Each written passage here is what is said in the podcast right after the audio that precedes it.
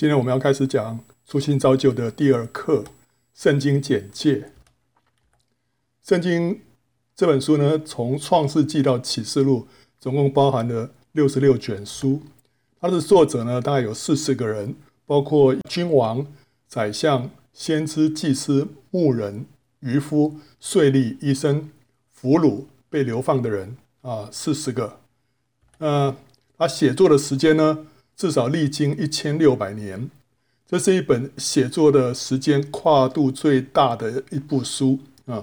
当然历史上没有另外一部书，这个时间啊，经历这么呃，从开始写到结束啊，经过这么长的时间。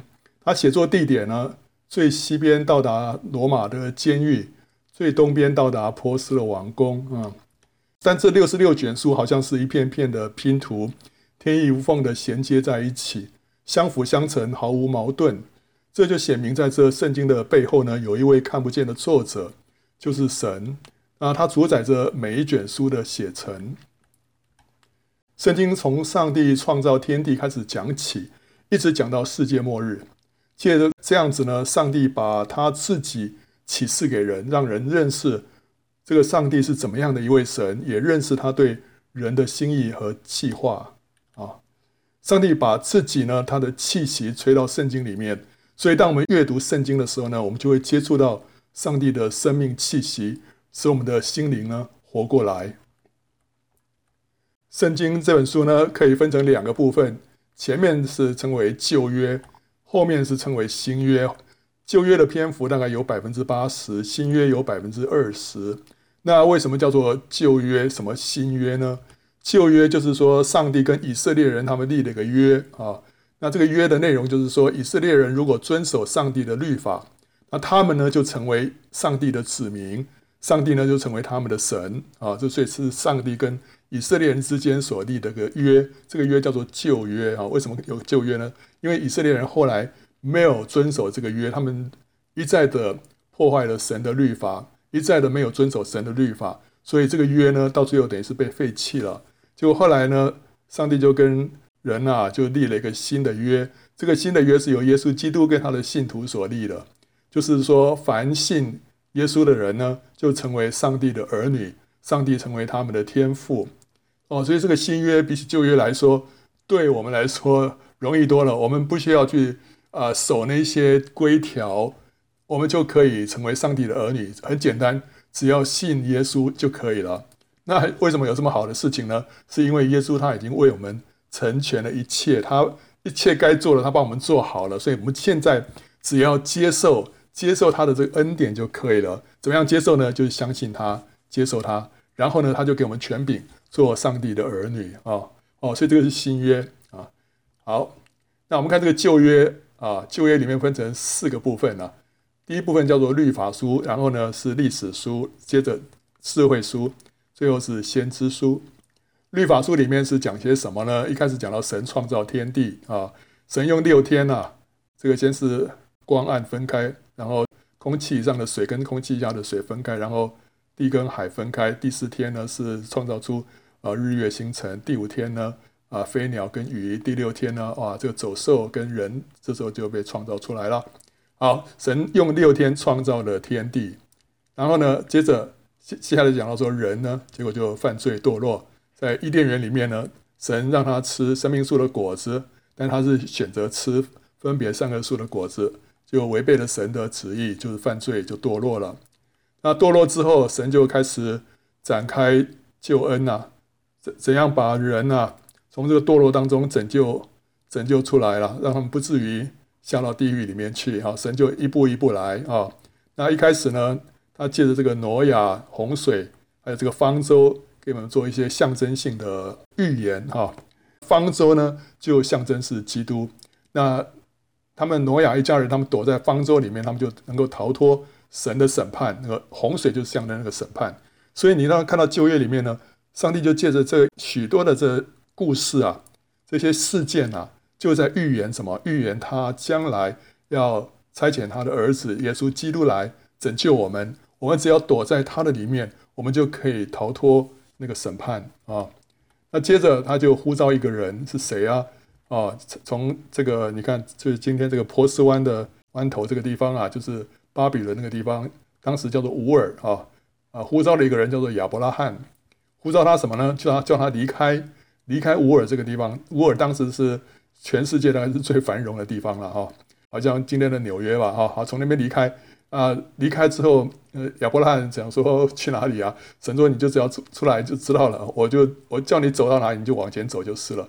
所以他就一路走走走走走到哪里，后来一直走到今天的以色列那个地方啊，巴勒斯坦那个地方，当时叫做迦南地。到了这个地方呢，上帝跟亚伯拉罕说：“我要把这块地赐给你啊的后裔，永远作为他们的产业啊。”但是那时候亚伯拉罕年纪也很老迈了，他他哪还有什么后裔啊？呃，已经这个那时候已经七十五岁了哈，还没有什么小孩。然后后来一直到一百岁的时候呢，神让他生下以撒。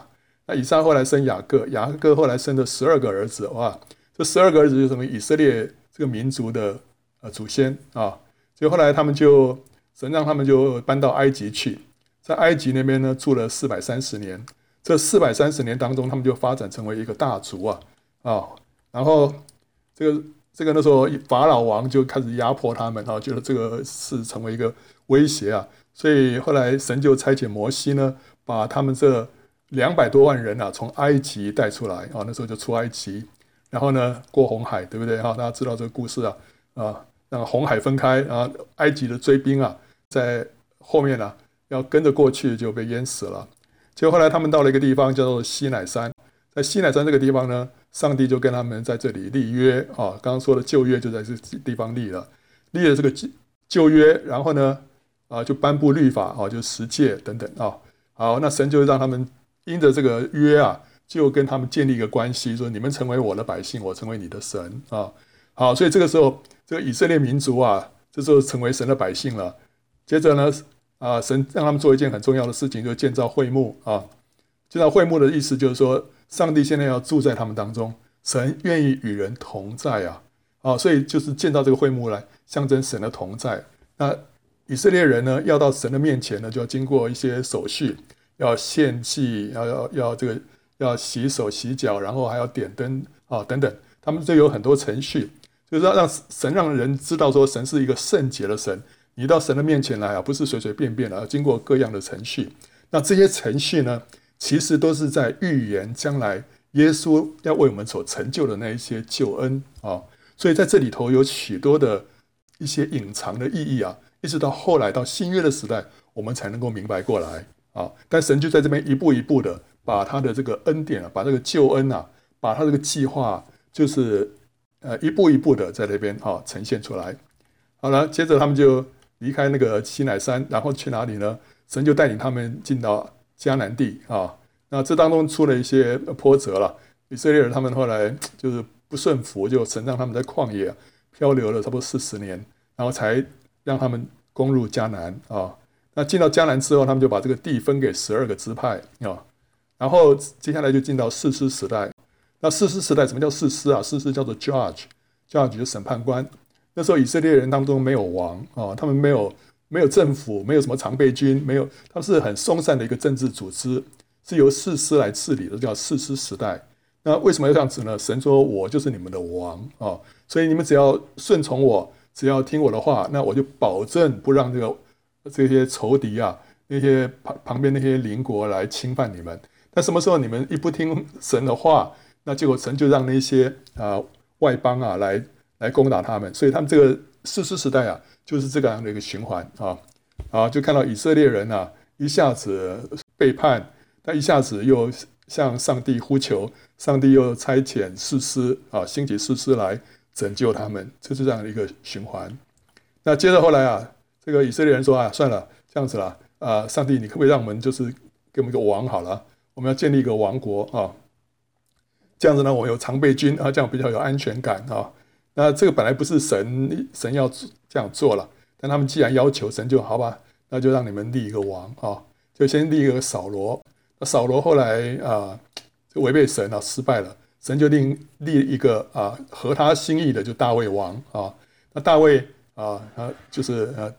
先打败了这歌利亚哈，这个这个是一场很这个戏剧性的一场关键战役哈，结果大卫就因此就这个一炮而红，后来成为这个以色列人当中的英雄，扫罗就嫉妒他，想要追杀他，所以后来大卫经过了许多的波折之后，后来扫罗在战场上啊被敌人杀死了，大卫那时候呢就起来做王啊。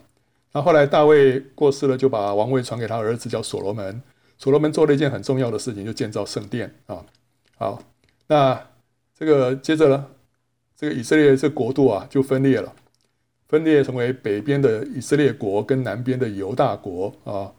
之后再经过了呃几百年之后啊，他们就亡国了啊，被掳到外邦去。以色列呢被啊亚述所灭，就亡于亚述。那过了一百多年呢，犹大呢也亡于巴比伦。之后呢，经过七十年，那神让他们就重归故土啊，哦，从巴比伦回到耶路撒冷啊，分了好几批这样子，陆续的回去啊。好了，那这个就是以以色列人的历史就这样子。那旧约当旧约当中也有几卷智慧书，就是诗歌啊。这几卷的这个智慧书啊，第一个是约伯记，讲到苦难的原因啊。第二卷叫诗篇，诗篇里面就是充满了祷告跟颂赞。所以，我们上一次讲到说，我们跟神之间的沟通就是我们跟神祷告，对不对？那祷告后来你说，哇，神啊，我到底该怎么祷告？我不不太会祷告。那很帮助我们学习怎么祷告的，你就去读诗篇，因为诗篇里面充满了祷告。你就看到啊，这些诗人啊，怎么样向神抒发出他里里面的那种感情，然后他们有苦难的时候，他们怎么样跟神祷告？哦，那你诗篇读多了，你自然祷告的这个。啊，内容啊就会丰富，里面也充满了对神的赞美。那第三卷叫做箴言，箴言就是告诉我们处世的智慧啊。第四卷叫做传道书，讲到人生的虚空啊。这所罗门写的，所罗门这个荣华富贵享受了许多，但是他后来觉得心里面非常的虚空。为什么会虚空呢？因为没有神。你说所罗门怎么会没有神？哈，因为他就是因为太太富有了，所以他就是在在这些啊这些富有的这个。条件之下在那边享受人生，但是你享受再多，但是他发现，如果一个人没有神的话，里面是真的是虚空的虚空啊。人真正的满足是什么样？跟神之间的爱情。所以下一卷书叫做雅歌，雅歌就是在讲到神跟人之间的这个爱。你在在这个世界上的那许多的成就、呃财富、享乐当中，你没有办法得到的满足，你在神跟人之间的这个爱情当中，你可以得到完全的满足啊。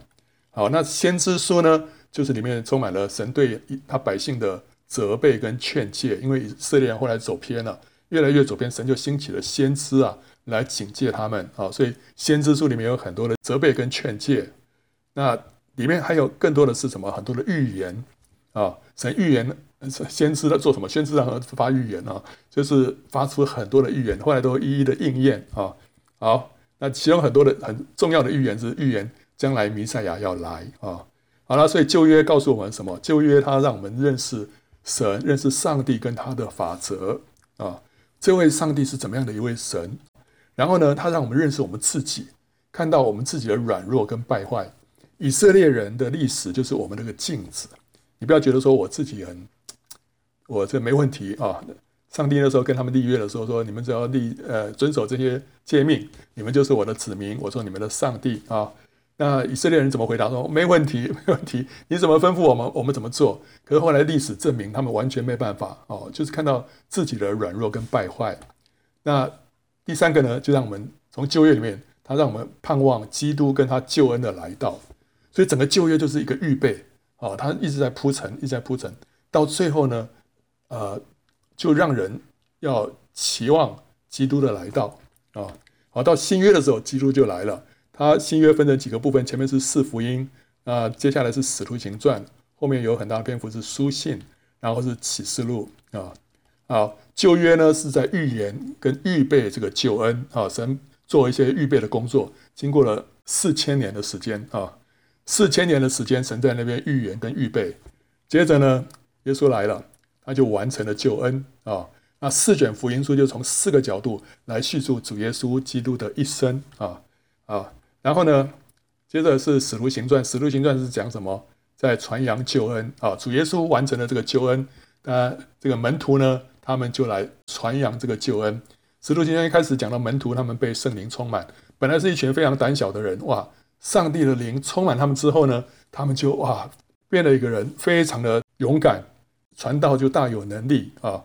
那他们就把福音呢传扬出去，从耶路撒冷啊，犹太那个地方，一直到、呃、这个小亚细亚，一直到罗马，就是福音啊，就这样传扬出去，然后建立教会。那接着是书信，书信就是来解释这个救恩到底是怎么一回事。这是使徒啊，什么叫使徒？使徒就是主耶稣他有他的有一门徒当中有一些呢，他们有比较重的一些责任跟那个任务，那个叫做使徒啊。那这个使徒就是带领整个教会的，带领他门徒啊啊一直往前去了。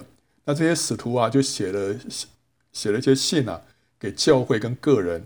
那这些书信啊，他们就各个教会就轮流传阅。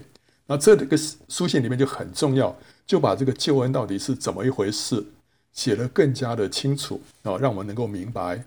然后呢，最后一卷是启示录，启示录讲到人类的结局啊。那这卷书呢，现在是越来。我们是对我们来讲越来越重要了。根据统计啊，圣经里面总共有一千八百一十七个预言，里面呢九十六点二 percent 都已经完全应验啊。所以这个圣经这本这这本书啊是非常特别的，跟其他的宗教经典不一样的地方就是它里面有很多预言。那这个有很多预言当然是很冒险的一件事情，你只要有一些预言不应验，你这一卷书这本书的这个。权威就被打破了，对不对？但问题是，他那些预言都一个一个都应验了，百分之九十六点二都已经完全应验了，剩下还有三点八还没应验。那是什么？那是末世的预言，现在正在应验当中啊。好，所以呢，启示录就是讲到末世的预言啊。所以你如果想要知道说今后几年啊，往后几年会发生什么事情，因为我们现在看到。世界的局势就是照着启示录所预言的方向在走，所以你想说，哎，这个我们现在碰到的一些好像灾难越来越多啊，是啊，是没错啊，之后会怎么样啊？呃，是不是会变好一些啊？不会啊，他就是说会进到一个七年的大灾难哦，之后主耶稣会再来，所以启示录里面讲得非常清楚，所以圣经里面就是启示录，它有有特别说读这卷书的是有福的哈，所以我们。读圣经啊，我们现在特别要认真的来学习启示录啊。好，旧约相当于是影子啊，它里面告诉我们很多的故事啊。像左边这个图啊，这个故这个图是什么意思？就是以色列人他们他们背逆神啊，就后来神让一些蛇啊来咬他们，然后很多人咬了就就受伤啊，就是快奄奄一息，快死掉了哈。那后来他就神就指示那个摩西啊，就中间那个人啊。说你拿根这个杆子，上面呢用用铜呢铸一条蛇啊，那挂在这杆子上面。以色列人只要被蛇咬的，只要看这条铜蛇啊，抬头望它，他们就会得到医治啊。那所以有人就听了，就就望啊，就就活了。有的人说望铜蛇有什么有什么有什么用啊？是也不看不看的话就死了啊。那后来这个是什么意思啊？怎么怎么像这么一个奇怪的故事啊？原来讲到。新约里面会发生的，主耶稣就是被挂在这木头上面，所有的罪人啊，我们这些要注定要灭亡的人，只要抬头仰望他，我们就得到医治，我们就得到拯救。所以旧约的那个故事只是一个影子，真正的实体是到新约的时候就实现了。所以旧约里面就充满了这样的一些许多的故事，全部都是指向新约，指向新约的耶稣基督，他要为我们成就的事情。所以一个是影子，一个是实体，就好像说，呃，今天你去跟人家相亲，对不对啊？相亲的时候，人家会先把你把对方的照片给你看，那个是那是照片，对不对？但等到现场，你一看到本人了，那是实体。所以旧约好像给我们看到一个照片，新约呢，那个实体就出现了啊。然后最后我们看这个圣经的年代图啊啊，呃，从。我们如果按按照圣经里面他所写那个时间啊，我们可以一直推算回去了，推算到最最早亚当被造的时候呢，照那个年代，这个年代这样算算下去啊，年份这样算下去是公元前四千年左右啊。然后呢啊，接着经过了大概是一千五百年吧啊，一千六百年，那时候就发生了挪亚洪水。接着呢，到了公元前两千年左右啊，那时候就是亚伯拉罕、以撒、雅各、约瑟啊，他们他们这个一。这个祖祖孙四代的那个故事啊，那接着他们就寄居在埃及四百三十年，然后呢，后来就出埃及，进到迦南地之后啊，就进到士师时代，对不对啊？后来他们就要求立王啊，就进到王国时代。经过扫罗、大卫跟所罗门之后呢，后来国家就分裂了啊。北边是叫以色列，南边叫犹大。啊，以色列先亡国啊，南国犹大呢又呃拖了一百多年啊，所以到最后他们就都被掳了。被掳之后，南国是被掳了七十年啊。哎，这次也是按着圣经的预言哦，然后你们七十年之后就会归回啊。果然是七十年，一年不多，一年不少啊。所以圣经里面预言都非常奇妙的。然后呢，他们就归回了啊。归回了之后，啊、在经过了一段时间呢，就哎，神就没说话了。